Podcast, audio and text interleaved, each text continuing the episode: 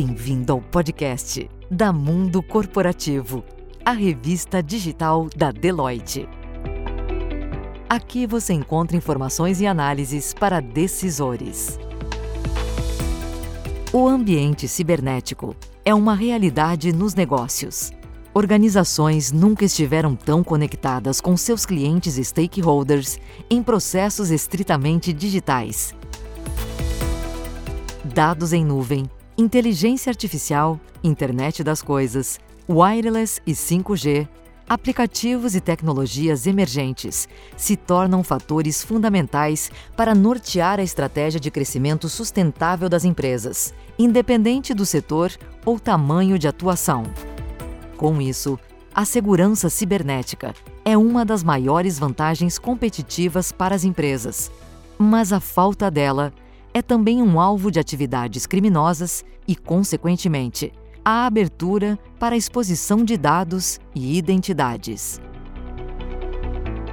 Para analisar esse cenário, com o objetivo de ajudar líderes a gerenciar possíveis riscos, a Deloitte lançou a pesquisa Estratégias para um Futuro Cibernético, que traz os principais insights de como as empresas estão lidando com questões de investimento, segurança e uso de ferramentas de cyber.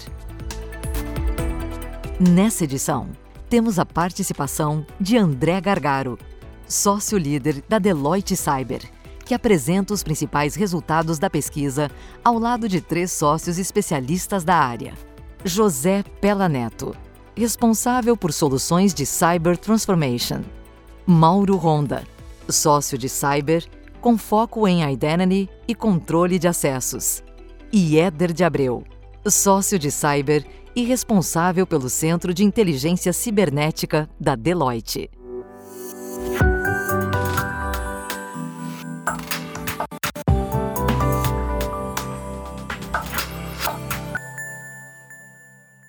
Sejam bem-vindos à apresentação da pesquisa realizada pela Deloitte, que visa uh, entender um pouco sobre as estratégias que as organizações no Brasil estão adotando em relação a se mover para o futuro com base é, é, na análise de seus aspectos cibernéticos. Meu nome é André Gargaro, eu sou sócio-líder da área de cyber da Deloitte. A gente percebeu que cyber acelera a transformação digital das empresas, né? Isso vai depender, obviamente, de uma estrutura de segurança cibernética robusta que deve ser implementada ou aprimorada nas diversas organizações no Brasil. Né? Isso vai permitir a essas empresas explorar novas estratégias e novas tecnologias para alavancarem ainda mais os seus negócios. A visão de cyber nessa pesquisa visa olhar para o futuro, olhar para as grandes transformações que, os nossos, que o nosso mercado exige de todos nós e como o cyber pode potencializar tudo isso. O que realmente importa para nós aqui na Deloitte hoje é olhar para frente, é entender como a transformação pode ser potencializada, a transformação digital pode ser potencializada por infraestruturas de cyber que existam nas diversas organizações. Tá, um pouco sobre uh, as principais observações que nós uh, conseguimos coletar durante a realização dessa pesquisa uh, estão listadas aqui. São cinco principais tópicos, tá? Uh, no primeiro tópico, Gostaria de destacar que investimento em segurança de, cibernética pode realmente impulsionar a adoção de novas tecnologias e, e alavancar novos negócios. Tá? Também, como ponto é, bastante importante que foi levantado, nós percebemos que a, a, existe uma visão sobre os benefícios da segurança cibernética, isso se alinhado com estratégias de negócio. Né? Ainda existe pouca conexão entre a, as estratégias cibernéticas e as estratégias de negócios das organizações, mas quando isso existe, o potencial todo é, vem à tona. A adoção de novas tecnologias e revisão de processos também podem ser mais integradas, e isso permite uma melhor gestão de eventuais ataques cibernéticos que possam acontecer. Também percebemos que empresas com maior conhecimento sobre os efeitos de uma ameaça cibernética acabam investindo mais em segurança. É, existe aí um grande universo de empresas que desconhece bastante ou alguma coisa do que pode ameaçar os seus negócios e por isso não faz os investimentos devidos, os investimentos que são necessários. Então, essa pesquisa mostrou bastante essa discrepância entre esses dois universos. E para finalizar aqui como quinto item, também percebemos que governança e administração de acesso ainda são um foco grande de demandas para o aprimoramento das estruturas de proteção cibernética. Isso vem é, se torna muito mais importante no Brasil em virtude da nova Lei Geral de Proteção de Dados. Né? O acesso à informação e quem faz o que com essa informação sempre foi muito importante. Mas agora existe um aspecto regulamentar que deve guiar muitos investimentos e as ações que as empresas devem colocar em prática nas suas infraestruturas para garantir que somente pessoas autorizadas possam realmente manipular informações que possam ser consideradas confidenciais ou privadas. Agora nós vamos falar um pouquinho sobre as ações após os ataques cibernéticos. Para essa sessão, eu vou convidar um dos meus sócios, José Pelaneto. André, muito obrigado pela introdução. De fato, essa, essa é uma pesquisa que vem com uma linguagem é, diferente, né? tentando entregar uma importante mensagem de transformação. O quão importante é a cibersegurança para a transformação dos negócios. Então, se a gente falar um pouquinho sobre a realidade dos ataques cibernéticos, né, na pesquisa a gente teve que 49% é, não sofreu ataques cibernéticos. 41% conhecem e sabem que, que sofreram ataques cibernéticos. Essa relação né, me parece bastante próxima da realidade. A gente tem um número grande de empresas sofrendo ataques cibernéticos, mas a gente não pode esquecer que o ataque cibernético ele, ele tem por objetivo não ser descoberto. É importante ressaltar que o hacker ele não espera ser pego, ele espera conseguir o que ele é, tem de interesse, de informação ou de alguma outra, de algum outro objetivo e sair de lá ou manter aquela porta aberta ou sair de lá sem ser é, descoberto isso atrapalharia o ataque. É, toda vez que a gente vê um número grande de, de, de, empresas falando que não sofreu um ataque cibernético, a gente tem que entender se isso é, foi um, um, ataque não descoberto ou se de fato a empresa não sofreu ataque. O que é, também ficou claro é que a grande maioria das empresas já estão investindo em segurança. 89% é, das empresas que sofreram ataque fazem investimentos de segurança, né, e 69% daquelas que não é, sofreram ataque é, investem também em segurança. Não investir em segurança acaba sendo até um fator até mais difícil é, de comprovar se aquela empresa sofreu ou não um ataque. A segurança cibernética ela pode alavancar negócios. E onde pode alavancar, é, e quais tipos né, desses investimentos podem alavancar esse tipo de resultado? Né? 54% acredita que segurança para os dados dos clientes. Né? Esse talvez seja um dos, dos pilares para alavancar. É, menor risco de interrupção dos negócios. Né? Processos mais inteligentes e ágeis, 36%.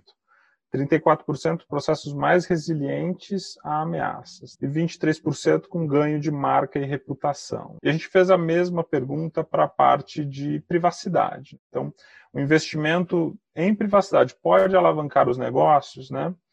E onde pode alavancar os negócios? 48% também tiveram a mesma percepção, segurança para os dados do cliente, né? E aí a gente tem algumas mudanças aqui, né? Então, privacidade entrega talvez mais confiança e lealdade ao, é, do consumidor, né? Um dos princípios da LGPD é a transparência. A gente entende que a transparência consegue entregar esse papel, né, de construção de confiança. O ganho de marca e reputação ele é mais percebido ainda, né? Então, se segurança da informação traz, né, lá 20, 23%, se eu não me engano, de ganho, né, de respondentes que afirmam ver ganho na marca reputação, aqui a gente tem um percentual um pouco maior. Proteção de valor tangível e intangível, então, junto com marca e reputação, a gente tem o valor tangível e intangível. É, e 27% menor risco de interrupção dos negócios que a gente vê é uma percepção de que privacidade e segurança compartilham a segurança é, dos dados dos clientes e outros dados, né? Mas é, privacidade trabalha um pouco mais na imagem, trabalha um pouco mais na reputação daquela organização perante o mercado e perante os seus clientes. Né? Potenciais benefícios é, que a segurança cibernética traz para os negócios. Quando a gente fez o questionamento dos investimentos, uh, foi feito também a questão de onde né, que a organização colocaria a atenção se ela entendesse que ela tem um ambiente mais seguro para operar, né? se os investimentos trouxessem, de fato, segurança tangível. Né? Então, estratégias de customer marketing, automação de processos operacionais, trabalho remoto, indicador em tempo real e paperless, né? Os cinco principais aqui. Eu vou citar o sexto, cloud pública e privada, né? A gente vê cloud mais uma vez aparecendo aqui, mas se a gente olhar nos, nos processos acima, são processos que as empresas, elas, em teoria, já deveriam ou já devem possuir estes processos dentro da sua empresa. E também, Neto, uh, com a manutenção da pandemia e, tal, e muito provavelmente essa pandemia se mantém ativa por mais alguns meses, bons meses daqui para frente, o investimento em segurança em trabalho remoto parece bastante tímido ali. Todas as empresas no mercado, ou grande parte delas, percebeu o grande benefício de, do trabalho remoto e dificilmente elas voltarão aos seus modelos tradicionais de trabalho. Muito dificilmente voltarão aos seus modelos tradicionais. Né? Então, ah, eu já vejo movimentos no mercado de empresas repensando os volumes de investimentos destinados à proteção né, do, dos seus funcionários, dos seus profissionais, quando trabalhando remotamente, porque quanto mais isso se perpetua, mais e mais vulnerabilidades irão aparecer e mais expostas essas empresas estarão frente aos diversos diários e variados ataques cibernéticos que todos sofremos na nossa vida profissional. Certamente o tempo vai mostrar é, um pouco diferente ou quão caro saiu não investir né, numa segurança para trabalho remoto de forma adequada, de forma a sustentar este modelo. Né? Então agora a gente entra um pouquinho para falar de privacidade de dados e segurança cibernética. É, aqui vem é, um, um, dos resultados que me intriga um pouco. então, a gente tem empresas que aplicam o conceito de privacy by design, 74%, que aplicam o conceito de security design. Certamente, quando a gente fala do conceito, é, isso pode ter atenuado é, é os respondentes que colocariam não sei ou não. Né? De fato, 67% dos respondentes aplicam tanto security quanto privacy by design. São números é, bons, são números excelentes. Então a gente acredita que aqui é muito mais no entendimento de aplicar o conceito do que aquilo, isso na prática estar sanitizado, de estar 100% de fato organizado, porque é o que a gente acaba vendo no dia a dia das empresas é ter um pouco de dificuldade para aplicar os dois conceitos é, de forma tão ampla, né? 75% das empresas. Né? A gente comumente vê o, o contrário, né? 75% dos clientes é, não têm esses conceitos tão bem implementados ou têm implementados para partes do negócio é, e não necessariamente de forma ampla a atender o todo, né? Mas o conceito em si, certamente ele está sendo é, muito bem vistos, muito bem pensado, né? Ou seja, projetos precisam pensar de segurança desde o nascimento, é, produtos precisam nascer seguros no desenvolvimento, e entre outras práticas e pensamentos que a gente consegue é, colocar dentro desse aspecto de privacy e de security by design, né? E caminho sem volta, né, Neto? São conceitos que não se não voltam atrás, né? Eles farão parte da realidade das organizações daqui para frente e também, da mesma, forma que eu falei sobre a pandemia e o modo de trabalho que não vai voltar a ser como antes, depois de LGPD no Brasil, se não aplicar privacy by design no desenvolvimento de serviços, desenvolvimento de tecnologias, de sistemas e canais de, de relacionamento com o cliente, é, dificilmente se adequa, essa organização estará adequada aos requerimentos da lei. Né? Então, é, é, um caminho sem volta. A lei pegou, né? é aquele tipo de lei que pegou no Brasil. Não é nada novo, não é um conceito globalmente falando novo, é um conceito que em países de primeiro mundo já se aplica há mais de uma década, se não até duas décadas. E no Brasil o conceito pegou e vai fazer realmente parte da nossa realidade, pelo menos o nosso ciclo profissional na vida vai fazer parte da nossa realidade. Aqui eu vou, vou pedir até apoio de dois sócios uh, nossos aqui, o Éder e o Mauro, que, que participaram, obviamente, da pesquisa e, a, e são responsáveis por, responsáveis por tópicos relevantes aqui, né? Mas essa essa pergunta aqui ela quis é, falar sobre as cinco principais práticas de segurança adotadas pelas empresas, né? O que chama atenção é, são são as duas extremidades, né? Uma por um foco relevante, né, na governança e administração dos acessos como um, um vetor é, de proteção, né? E aí eu vou pedir para o Mauro comentar este cenário. E por outro, é, para cloud security, sendo cloud security é, o, o, destino né, dos, do, das infraestruturas tecnológicas de muitos dos nossos clientes, né, aparecer como o último. E isso, obviamente, a gente vê como uma desatenção, vê como uma, é, uma exposição adicional para cloud security. Né? Mauro, se pudesse apresentar e comentar o primeiro ponto. Claro, é, meu nome é Mauro Honda, eu sou um sócio aqui uh, da área de cyber, com foco uh, em atuação em identity e controle de acesso.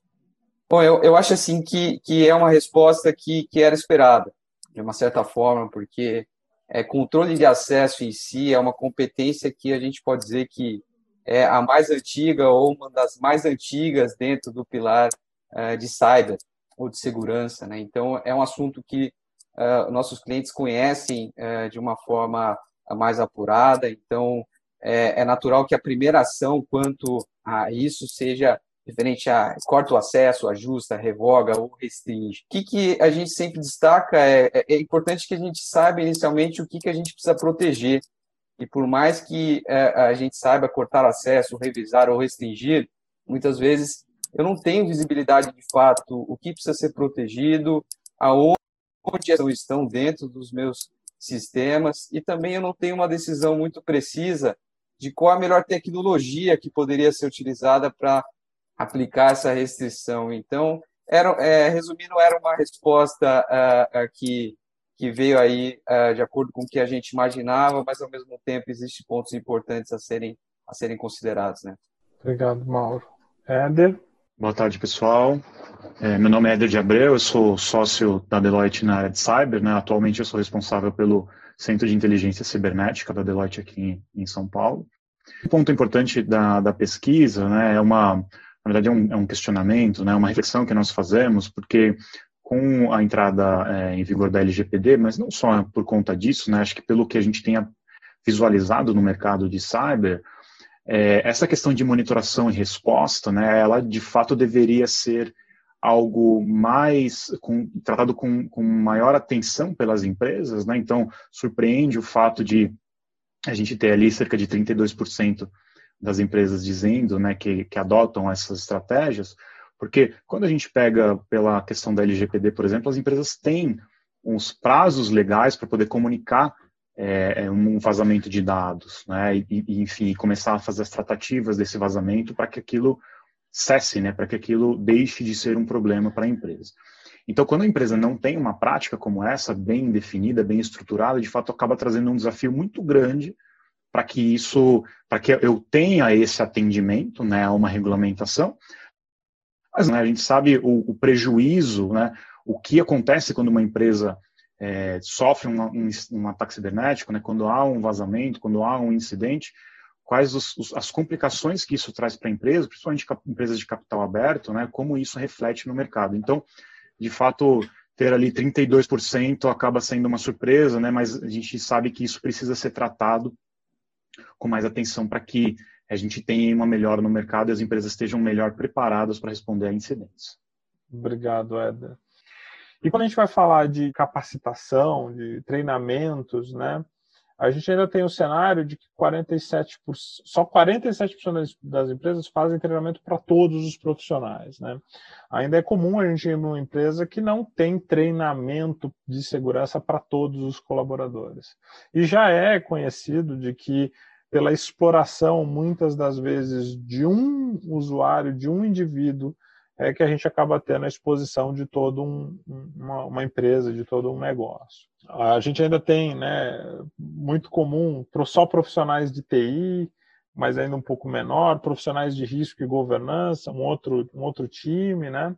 Então, a gente precisa ver esse 47 em pesquisas futuras, André, em níveis é, próximos a temas como ética, né, como políticas das mais diversas que as empresas têm. Né? Acaba, é, continua sendo um importantíssimo é, para as empresas fazer um suporte a esse, a esse tema, né? fazer um, uma conscientização de fato. Por outro lado, um grande número né, desses respondentes entendem que esses treinamentos vão realmente permitir que decisões estratégicas sejam tomadas de forma mais assertiva, né?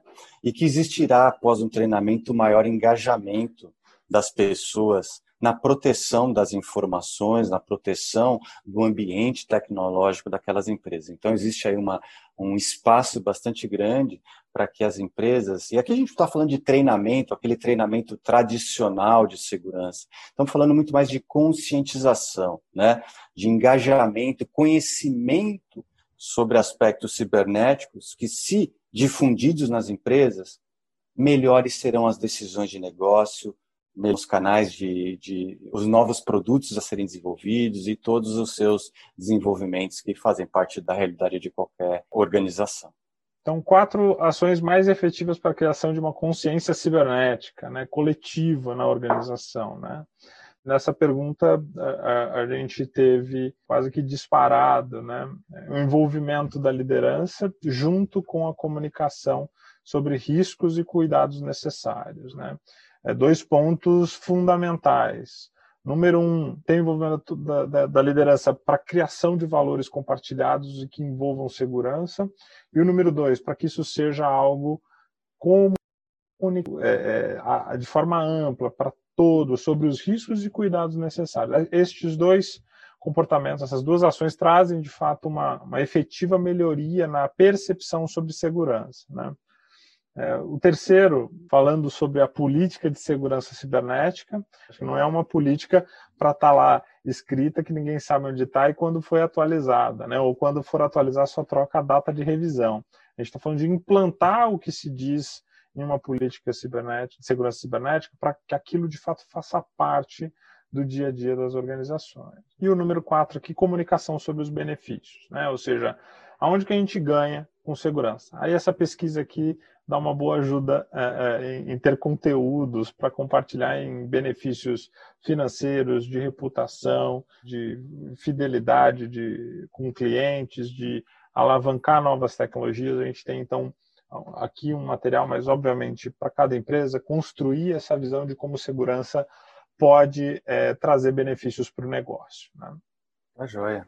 Mas eu gostaria de fechar aqui a apresentação falando que acho que ficou claro, né, que sem investimentos robustos em cyber, as organizações não irão conseguir se manter competitivas e na vanguarda da transformação digital.